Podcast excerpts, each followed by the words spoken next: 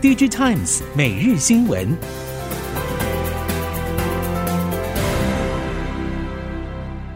听众朋友您好，欢迎收听 DG Times 每日新闻，我是袁长杰，现在为您提供五月三号星期二科技产业的新闻重点。首先来看到的是处理器龙头英特尔的消息，担心 PC 市场需求疲弱，加上了中国疫情风控措施冲击到供应链，英特尔并不看好第二季的营运表现。预估营收一百八十亿美元，低于外界预期。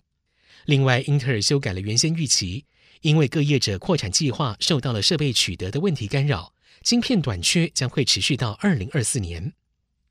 英特尔表示，中国重启风控措施，影响 PC 等终端产品所需要的部分零件供应，拖延客户下单，确实稍微拉低了公司对于第二季的预期。但是，影响应该只限于上海，并且止步于第二季。至于全年营收成长百分之二的展望没有改变，因为下半年 PC 市场需求应该会再上升。另外，第一季的好表现也有助于达成全年营收预期。目前第十二代 Core 处理器 Elder Lake 出货量已经超过了一千五百万，第十三代 Raptor Lake 也正在向客户送样。苹果发布了二零二二会计年度第二季财报，营收九百七十三亿美元，年增百分之八点六。综合外媒报道，执行长 Tim Cook 对表现满意，不过也提到了当前中国风控措施以及俄乌战争带来不利影响。财务长 Luca Maestri 更表示，供应链瓶颈将会冲击到第三季表现，影响预计是在四十到八十亿美元之间。就个别装置来看，iPhone 十三需求强劲，营收年增百分之五点五。Cook 表示，要归功于换机潮与来自 Android 跳槽的客户。Mac 营收年增百分之十四点六，外界多归功于 M1 晶片，推测主力机款应该是 MacBook Pro。至于 iPad 营收呈现下滑，年减百分之二点一。彭博则是评论近期 iPad 似乎比较不受消费者欢迎，软体的体验与强大的硬体不匹配。接下来看到三星电子的营收。今年第一季营收大约七十七点八兆韩元，季增百分之一点六，年增百分之十九。营收是连续三季刷新了纪录。营业利益大约十四点一兆韩元，季增百分之一点八，年增百分之五十。其中半导体事业及装置解决方案部门表现带动了整体营收成长。值得注意的是，三星相关人士这一次特地在财报电话会议中澄清了先前市场关于三星晶圆代工良率不好以及 DRAM 制程疑似撞墙这些传言。不过，三星在半导体细项业绩的公布仍然多所保留。至于显示器，第一季受到淡季以及供应链影响，许多显示器业者的财报表现比较黯淡。但是，三星电子子公司三星显示器因为智慧型手机客户的手机热销，拉动了中小尺寸面板订单，写下了营业利益一点零九兆韩元的好成绩，风头也抢过了三星电子影像显示器事业部。综合三星电子官方资料与媒体消息，三星显示器第一季营收为七点九七兆韩元，年增幅度百分之十五，营业利益为一点零九兆韩元，年增幅度高达百分之七十三。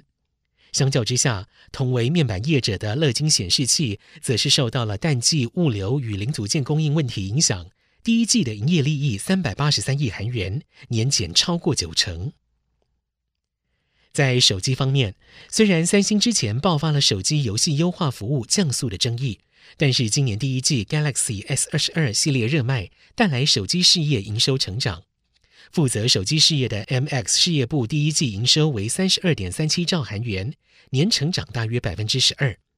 虽然营收表现好，不过受到了新冠疫情、俄乌战争造成了零组件供应短缺，以及行销费用增加等影响，营业利益年减百分之十四，来到三点八二兆韩元。至于第二季，因为没有推出旗舰手机，三星将会透过中阶机型 Galaxy A 系列维持业绩，并且在下半年推出第四代折叠新机，强化收益。目前折叠新机正在研发阶段，目标是在六月量产，并且在八月正式推出。接下来看到华为，华为最新发布今年第一季业绩表现，营收达到人民币一千三百一十亿元，比去年同期减少百分之十三点九。净利润为百分之四点三，不到去年同期的一半。华为轮值董事长胡厚昆表示，今年第一季消费者业务受到比较大的影响，ICT 基础设施业务仍然维持稳定成长。至于利润下滑，与公司持续扩大研发投资有关系。CNBC 表示，华为的消费者业务下滑并不意外。从二零一九年美国一系列的制裁措施以来，华为手机业务就遭到了严重打击。另外，中国疫情再度升温，也遏制了手机销售。根据研究机构 Counterpoint Research 最新报告表示，今年第一季中国智慧型手机销售年减百分之十四，与当季中国 GDP 只有年增百分之四点八不无关联。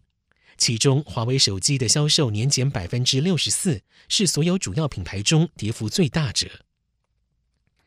我们再把焦点转到电动车的电池市场，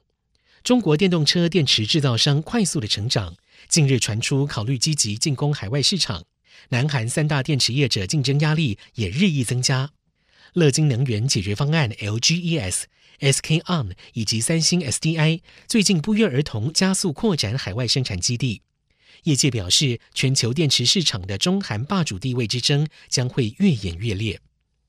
南韩电池制造商透过了增设海外工厂，加速扩张全球事业版图。但是，中国电动车电池制造商也不让韩国专美于前，近日也开始认真思考海外市场一事。根据 SNE Research 资料显示，今年一到二月份有六家中国企业跻身了全球电动车电池前十大，合计市占率大约百分之五十六。前十大当中，宁德时代目前是占排名第一，LGES 位居第二，大致上形成中韩对决的形势。现代汽车集团在北美地区大力展开电动车生产计划之后，后续电动车电池的采购动向也成为焦点。值得关注的是，南韩业界并非看好电池业者 LGS，而是认为 SK On 有望成为现代汽车北美地区的电池核心供应商。根据韩国媒体 Money Today 报道，现代汽车计划从今年十月开始，在美国阿拉巴马州蒙哥马利厂生产混合动力车 Sonata。虽然 Sonata 是混合动力车，但是预计现代汽车将会以此为起点，逐步提升纯电动车的生产量。现代汽车希望在二零三零年达成美国电动车市占率百分之十一的目标。全球第四大整车业者 Stellantis 将会分别与南韩电池大厂三星 SDI、LGES 成立电动车电池合资厂，目前计划即将正式展开。包含持股比例、投资额、生产电池种类这些具体事项都会在近期决定。韩国媒体 The Leg 引述业界消息表示，Stellantis 与三星 SDI、LGS 预计会在今年四月份完成合资厂的细项事部讨论。LGES 三月份已经确定将会与 Stellantis 于加拿大安大略省设立合资厂，三星 SDI 则还没有确定工厂位置。不过，三星 SDI 日前于第一季财报电话会议中表示，有关合资厂位置等细部事项与 Stellantis 的协议已经来到收尾阶段，预计很快就可以完成签约。从去年持续到现在的全球车用晶片大缺货还没有落幕，引发了一连串的连锁效应，全球车厂不得不因此下调生产量。当时台积电更宣布，为了缓解车用晶片燃眉之急，决定采用超级急件的做法，也就是重新调配产能，让车厂临时插单生产，将生产周期最多缩短百分之五十。但是，一旦插单，也意味着会影响到现有的生产排程，甚至增加生产成本。台积电的例子虽然难以跟其他产业比较，但仍然值得省思，因为少量多样的生产模式已经是未来趋势，频繁换线不可避免。加上了市场变化快速，急单插单更无可预期，所以如何将生产排程最佳化，不管是对生产效率还是对品质，都会有很大的影响。工研院资通所副组长暨 IDEA 人工智慧共创平台计划主持人洪淑胜观察，近年制造业导入 AI 的需求持续扩大，当中在生产排程最佳化的需求更是显著成长。主要是在于近年各种因素变动下，如何调整资源，让生产营运不中断，已经成为制造业最关心的课题。另外，在近年各界所关心的碳排议题上，AI 排程更可以在高碳排产业中，透过调整制程，将设备能源使用最佳化，透过数位减碳法来降低碳排。以上，DigiTimes 每日新闻由 DigiTimes 电子时报提供，袁长杰编辑播报，谢谢收听。